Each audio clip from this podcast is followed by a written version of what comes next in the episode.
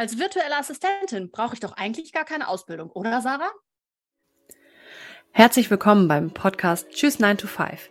Wir sind Sarah und Sarah und das ist ein Podcast für alle, die keine Lust mehr auf ihren 0815 Bürojob haben. Liebe Sarah, wie sieht denn das eigentlich aus? Brauche ich als virtuelle Assistentin eine Ausbildung? Ja, kann, kann ich länger drüber sprechen? Nee, ähm, virtuelle Assistenz ist ja eigentlich kein Beruf, sondern. Oh nein, wir haben keinen Beruf. Sondern eher die Beschreibung, wie etwas gemacht wird. Also, dass wir mhm. von ähm, ähm, selbstständig sind, dass wir von einem anderen Ort arbeiten und dass wir, dass wir Auftragsarbeiten ausführen für Kundinnen. Alles Mögliche. Und es kann ja alles Mögliche sein. Da haben wir ja so viel drüber schon gesprochen, was es alles für tolle ähm, Jobs gibt, die man ausführen kann, für tolle äh, Bereiche man abdecken kann. Ähm, aber es gibt so ein paar Sachen, wo ich denke, gut, dass du das mal in deinem früheren Leben gemacht hast. ja, auf jeden Fall. Aber da bin ich gleich neugierig, Sarah. Was hast du denn für eine Ausbildung, die dich jetzt dazu, ich sag mal, befähigt, als virtuelle Assistentin zu arbeiten? Ich habe ähm, ursprünglich mal äh, IT-Systemkauffrau gelernt. Mhm. Das war damals ganz neu. Ähm, das ist ein, also man festgestellt man braucht ja so was wie ITler. Das ist ja irgendwie ganz wichtig, offensichtlich. Ähm, und dann hat man einen Ausbildungsberuf geschaffen, weil es bis vorher nur die Informatik-Studiengänge ähm, gab. Und hat Ausbildungsberufe geschaffen und dann habe ich da gleich zugegriffen, weil ich das wahnsinnig interessant fand. Ich habe dann relativ schnell festgestellt, dass mir so Sachen wie Programmieren gar nicht gut liegt. Was Gott sei Dank aber auch nicht der Fokus war der Ausbildung, sondern der Fokus war ganz klar eine Schnittstelle zu sein äh, zwischen den IT-Lern, den Informatikern und dem Kunden. Also der große, sehr große kaufmännische Anteil und eben auch dieses Projektmanagement, das man damals so noch nicht so benannt hat ähm, und diese, die Fähigkeit, äh, in Richtung Kunden zu sprechen und Richtung äh, Informatiker zu sprechen. Und ich kann fast nicht sagen, es hat mich nichts besser vorbereitet auf mein restliches Berufsleben. Was hast du denn gelernt? Ich bin gelernte Hotelfachfrau. Ich habe einen ganz anderen Weg sozusagen eingeschlagen, aber irgendwie eben auch nicht weil das Arbeiten mit Kunden und die Kommunikation und gut organisieren muss man sowohl als Kellnerin als mhm. auch als Projektmanagerin, ja. weil in so einem Restaurant, also ich habe in einer Fünf-Sterne-Hotellerie und Gastronomie immer gearbeitet und da mit den verschiedenen Gängen, welcher Wein zu welchem Gang, wann in der Küche abrufen, das ist auch ein kleines Organisationswunder. Ja. Das kann man wohl laut sagen. Ich war auch dann ja, eine Weile, ein paar Jahre in der Gastronomie und ich glaube, ich habe auch immer gesagt, das hat mich eigentlich nichts besser vorbereitet auf Kundenkontakt, äh, weil man hat es halt auch sehr direkt. Mhm. ja. und auf also Stress und Orga-Stress und Stressorganisation im Stress und ja, genau. On the fly schnell noch mal eben. Ja, warte mal da sollen doch keine Kartoffeln drauf. Uah, wie kriege ich jetzt da Nudeln drauf statt Kartoffeln? Genau. Also und es geht auch, immer Du bist ja im Service dann auch so eine Art Schnittstelle zwischen Küche und Gast. Ähm, das, ähm, das erlebt man dann ja auch oft, dass man das übersetzt. Was die, ja. was die Küche jetzt gerade gesagt hat, kann man meistens dem, ähm, dem Gast so nicht weitergeben. Ein Scheiß, der nimmt jetzt das, was da auf dem Teller liegt. Meinst du? also auch bestens vorbereitet auf, äh, auf, auf alles, was später kam, oder? Auf jeden Fall, ja. Also ja. ich habe dann, ich habe ja so ein paar Stationen gemacht. Also ich habe die normale, also nach, ich habe Abitur gemacht, da haben wir ja auch gerade schon mal in unserem mhm. Vorgespräch drüber gesprochen und habe dann eben nicht den Studienweg gewählt, wie viele meiner Mitabiturienten. Und bin halt einfach die Praktikerin. Also mhm. dieses Studieren, ich wollte, ich hatte keinen Bock mehr zu lernen. Und das, da ging es gar nicht vorrangig ums Lernen, weil gelernt habe ich ja auch in der Hotellerie und Gastronomie noch ganz viel. Aber ich hatte keinen Bock mehr, stundenlang in der Schule zu sitzen. Und mhm. da habe ich mir vorgestellt, jetzt sitze du dann stundenlang wieder in irgendeiner Uni. Und da hatte ich keinen Bock drauf. Ich wollte erstmal Geld verdienen, ich wollte mich mhm. bewegen. Also es war mir damals nicht so bewusst, aber das war so, ich wollte etwas tun. Ich wollte Dinge lernen beim Tun.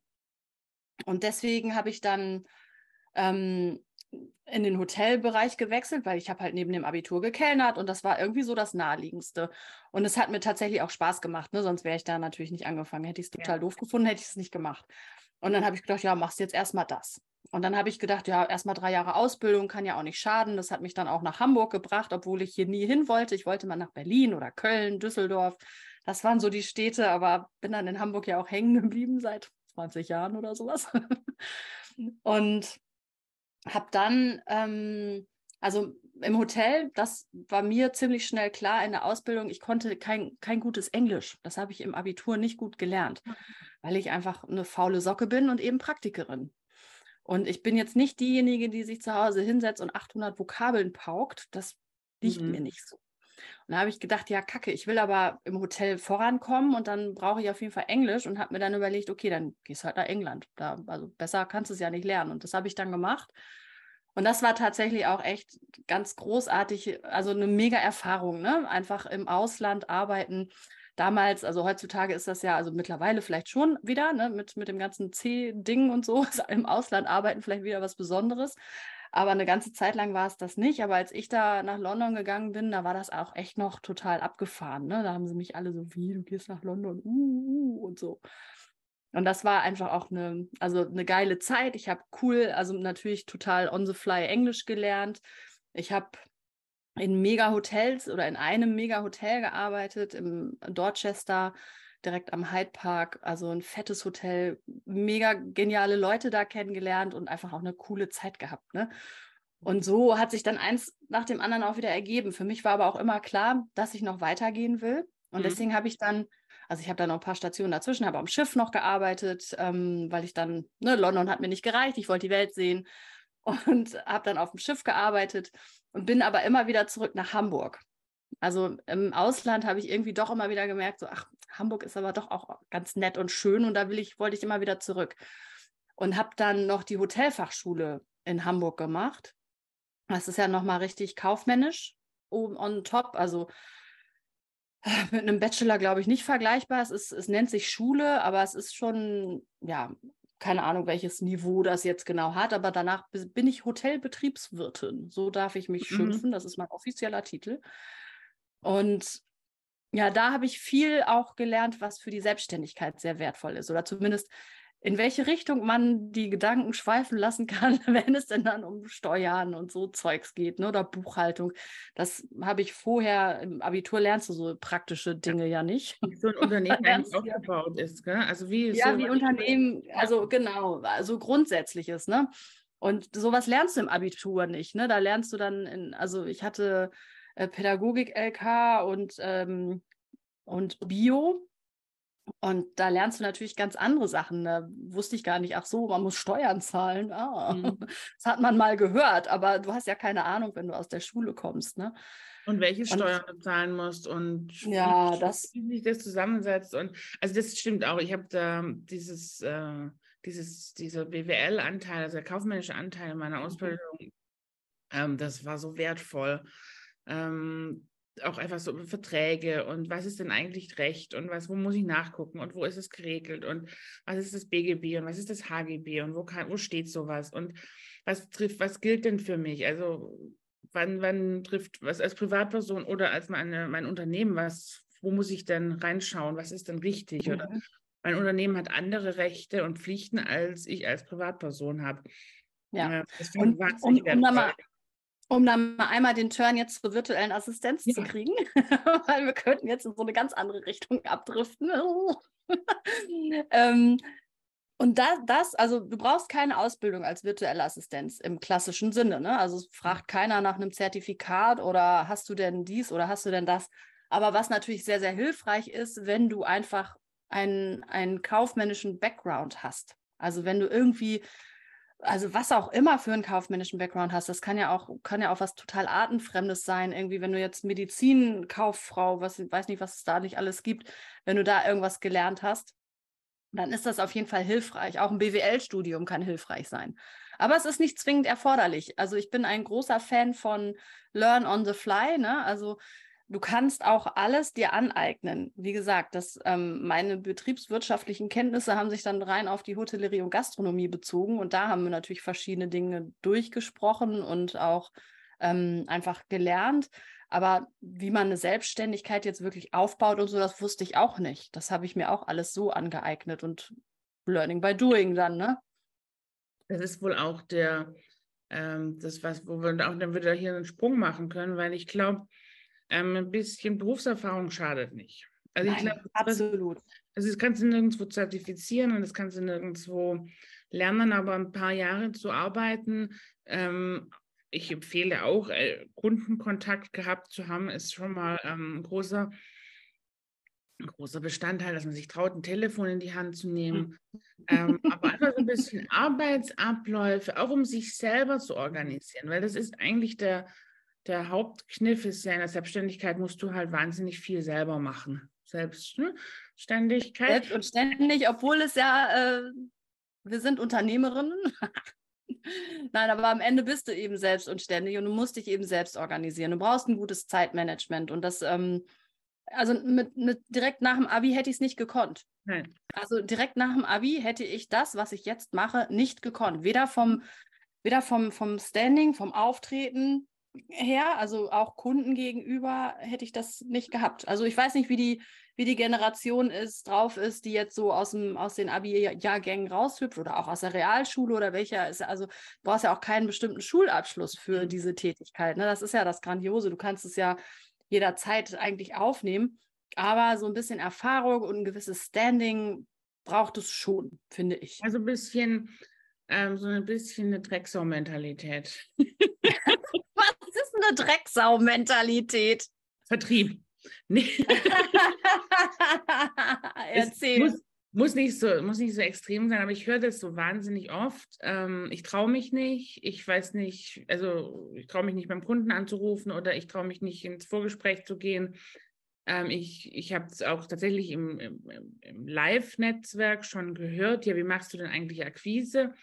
Um dann zurückzubekommen, das ist so, ich traue mich nicht da zu fragen, das kann ich doch nicht machen ähm, und so weiter. Und da denke ich mir oft, das ist dann ganz schön schwierig. Also wenn ich. Hemmungen habe, etwas meiner Dienstleistung, meine, meine Expertise, mich zu verkaufen und quasi ähm, an, an, an Mann und an die Frau zu bringen, irgendwie, dann dann kann es ganz schön schwierig werden. Ich sage nicht, dass es unmöglich ist, aber ich glaube, es ist schwieriger.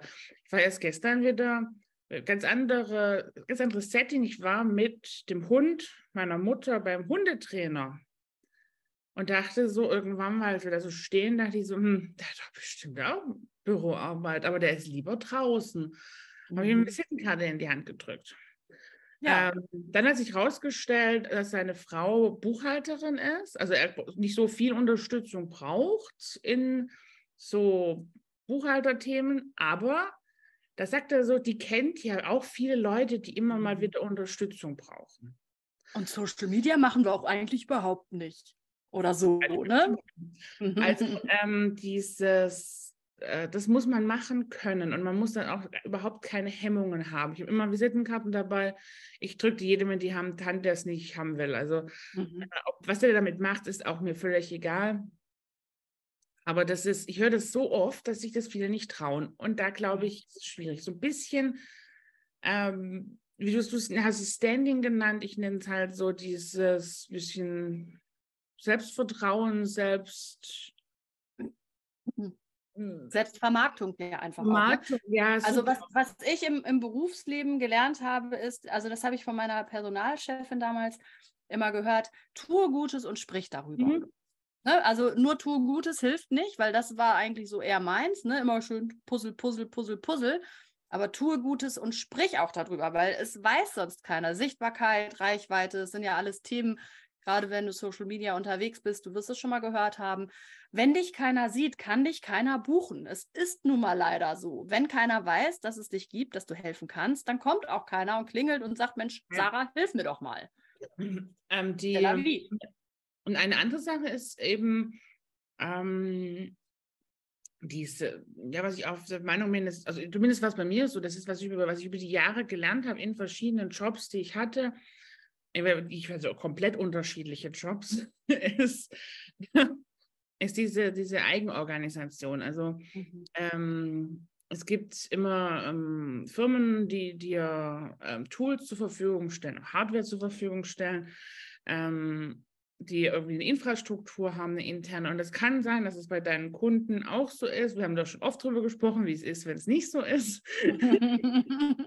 Aber es hilft dir keiner, wie du deine Arbeit machst. Und die viele Kolleginnen, die ich auf dem Weg hatte, sind teilweise echt lost, auch in der Festanstellung oder tun sich wahnsinnig schwer. Und man kann ein, ein sehr bequemes Leben führen, wenn man weiß, wie man sich organisiert, wie man sich selbst managt, ähm, wie man optimiert und effizient arbeitet, indem man zum Beispiel ja, Prozesse schreibt und dann feststellt, da kann ich ja, da kann ich eine automatisch E-Mail rausschicken oder äh, irgendwas einrichten. Es geht ja heute so viel.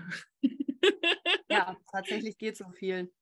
Und, und ähm, ich kann mir da mit diesen Fähigkeiten ein richtig gutes Leben machen. Auch in der Festanstellung übrigens als Tipp für die, die mhm. in der Festanstellung sind. Ähm, das, das sind Sachen, die man lernen kann. Und alles andere, inhaltliche, fachliche, liegt auf dem Weg. Es gibt, also ich mache gerade auch wieder eine, nochmal eine, eine Weiterbildung, die weil, ich, weil es einfach auch Spaß macht. Also du wirst ja nicht, du lernst ja nicht eine Sache mit 20 und das war's. Nee. Man lernt ja immer wieder dazu und immer wieder neue Sachen. und das, ja ist auch, das ist ein Mindset, was man auf jeden Fall als virtuelle Assistenz mitbringen sollte, dass man nie fertig ist mit Lernen. Du kannst immer irgendwas dazu lernen. Du hast immer irgendwas, was du noch mit auf, also was du dir noch aneignen kannst.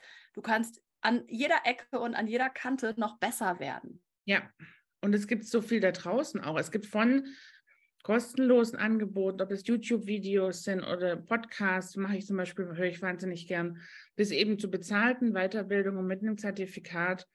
Ähm, gibt so viel und es ist ja auch wahnsinnig. Ich habe heut, heutzutage auch viel mehr Lust, das zu machen, mhm. als wie du das sagst. Als ich, als der Schulabschluss da war, war ich aber so die Vorstellung, dass ich jetzt nochmal irgendwie Jahre meines Lebens da mich frontal bespaßen lasse, war auch für mich die, die Hölle. Also, aber es ist ja auch einfach ein Unterschied. Jetzt bist du ja in der Position, dir auszusuchen, was du lernst. Ja. In der Schule hast du das ja nicht. Ne? Da hast du ja irgendwie so einen vorgefertigten Stoff, den du irgendwie lernen musst. Und dann ist das so ein bisschen friss oder stirb. Mhm.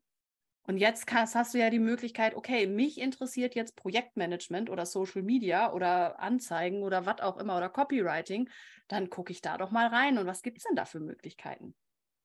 Und, und das ist ein ganz anderes Lernen einfach. Ja. Ne? Also ich würde tatsächlich, also ich würde so als Abschluss würde ich so auch die Empfehlung so aussprechen, ähm, versuch vielleicht mal, wenn du jetzt irgendwie gerade 21 bist und denkst, ich will sofort als VA starten, würde ich wirklich extrem die Ex Empfehlung ausdrücken. Lass dich mal für zwei, drei Jahre wo fest anstellen, in einem, in einem Büro deiner Wahl, in der Branche deiner Wahl, in ähm, wie auch immer, um einfach mal diese Luft zu schnuppern und das auszuprobieren. Und ich glaube, dann fällt es leichter, ähm, den Schritt zu wagen. Und das Schöne ist, als virtuelle Assistenz kannst du ja eben auch nebenberuflich starten. Also mhm. wenn du jetzt irgendwo in einem Büro arbeitest oder auch als Hotelfachfrau oder was auch immer oder in einem Krankenhaus oder was es da nicht alles für Jobs gibt, du kannst ja auch einfach nebenberuflich mit ein paar Stunden starten die Woche. Das ist ja auch immer möglich und kannst dir das sukzessive langsam aufbauen und dann gleich schon von den ganzen Erfahrungen, die du in deinem Berufsleben sammelst, profitieren. Auch einfach, einfach so cool, wie sich das anhört, oder? Mhm. Oh, das hätte ich gerne vor 20 Jahren gewusst. ich bin schon froh, dass ich alles so gemacht habe, weil das ist das, das war absolut, jetzt, ja. Ich jetzt bin ist die Summe dessen, was, was ich alles gemacht habe. Ich, ich, ich arbeite jetzt seit über 20 Jahren und das alles, was da auf dem Weg war, war hilfreich. Auf jeden Fall, ja. Also als ich angefangen habe, zum Beispiel im Service zu arbeiten, ich habe das, ich habe in der Küche angefangen und bin dann in den Service gewechselt, habe ich mich nicht hinter der Theke vorgetraut. Das muss man sich mal vorstellen. Die Leute, die, ich, die mich jetzt kennen, denken sich so, hä? also meine, meine, mein, mein, mein, mein, mein Arbeitsleben habe ich gestartet in einem Krankenhauskiosk und da bin ich rausgeflogen nach zwei Wochen, weil ich mich immer verrechnet habe. Ich und die Flüchtigkeitsfehler, die waren schon immer da. Du hast in einem Krankenhauskiosk, wie cool auch, oder?